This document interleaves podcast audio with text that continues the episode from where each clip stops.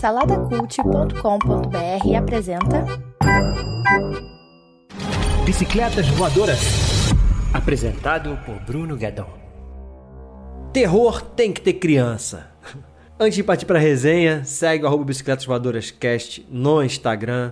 Se você estiver vendo no YouTube, dá o gostei, se inscreve no canal. Agora a gente também tá com vídeo no Spotify. Se você estiver ouvindo no Spotify, ou vendo né, no Spotify também, ou no Apple Podcast, enfim, você avalia com cinco estrelinhas que isso ajuda bastante. E também a gente está lá no saladacult.com.br, um portal com vários podcasts para você. Telefone Preto, novo filme de terror aí da Blumhouse. A Blumhouse é um estúdio que ficou bastante conhecido aí justamente pelo gênero de terror. A gente tem a A24, né, que tem um outro estilo também. A A24 não é só terror, né?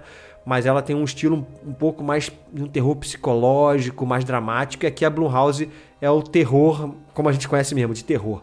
Ele tem um excelente Corra. É, o Shyamalan chegou a fazer um. Tem uma parceria com eles aí. Os últimos filmes foram, foram através da Blumhouse, é, como Fragmentado, A Visita.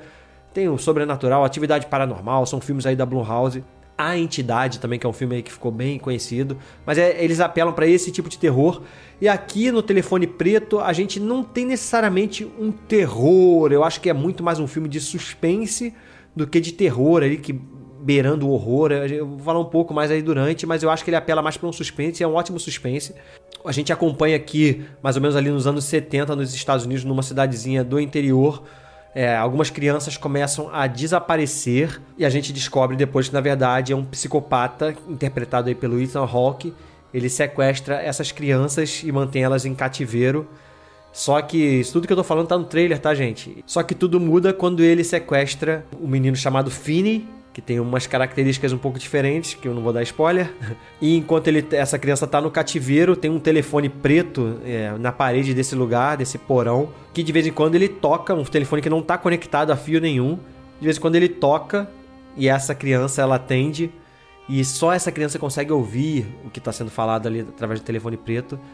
E na verdade são vítimas do passado falando com ele a respeito desse psicopata e a, e a, história se desenvolve a partir disso. É uma ideia interessante, bem original. Tem vários subtextos ali que a gente pode, que a gente pode aplicar. É, a questão do abuso infantil. É, o filme ele trata muito também da questão da violência da época, né? Mostrando cenas de bullying, talvez retratando um pouco essa geração ali, características dessa geração ali nos Estados Unidos. E também a gente vê um pouco da relação de pais abusivos com seus filhos então eu acho que o filme ele permeia um pouco sobre, sobre esse tema, mostrando essa questão do abuso infantil e mergulhando um pouco na, na, na, na psique de um psicopata ali, justamente que, que pega crianças.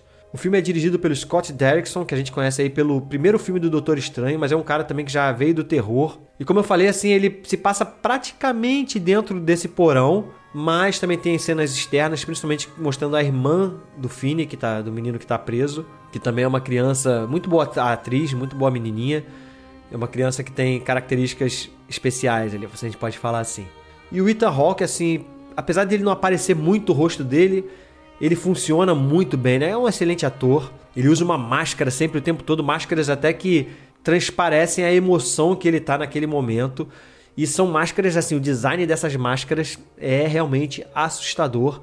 E talvez se o filme tivesse um pouco mais de hype, essas máscaras talvez até ganhassem mais notoriedade aí dentro da cultura pop, assim como teve a máscara do Ghostface lá do Pânico. São máscaras muito, muito boas mesmo aqui no Telefone Preto. É, como eu falei, a história ela, é, ela tem uma originalidade, é baseada num curta-metragem mas assim, por isso por que eu acho que é um filme de suspense? Eu acho que você fica um pouco mais tenso ali com a situação do que, do que terror no sentido de susto. Eu não senti susto. Ele tenta dar, dar uns sustos ali de vez em quando, com umas imagens assim fortes na tela, aquele som, né? É o conhecido jump scare, aquele barulho pam, que você dá aquele susto, mas o som te assusta mais do que do que a cena em si. Mas não funciona. Eu acho que a, as crianças que aparecem é, do passado são muito caricatas ali, elas falando, sei lá, cara, me, me transpareceu uma bobeira ali. Me incomodou um pouco ali a forma como elas se comunicavam com, com o garoto. Sei lá, achei meio bobo, sabe?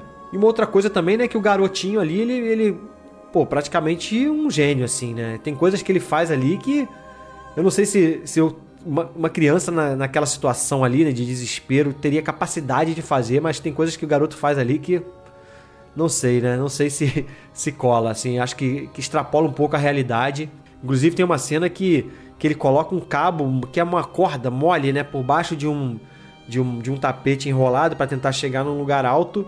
E fisicamente eu fiquei olhando aquilo e falei, cara, fisicamente é impossível essa corda, ele conseguir empurrar essa corda ela sair lá em cima, já que é uma corda mole. Se fosse um arame, uma coisa mais dura, com certeza daria, mas enfim, mas aí tem essas soluções assim que me tiram um pouco, mas não atrapalham a, a experiência. É isso, o filme ainda não está disponível nos streamings, é, por enquanto está só no cinema. Se você gosta desse tipo de filme, eu acho que vale a pena. E eu vou dar um, dois, 3 para Telefone Preto, o novo terror aí da Blumhouse, beleza? É isso, espero que vocês tenham gostado.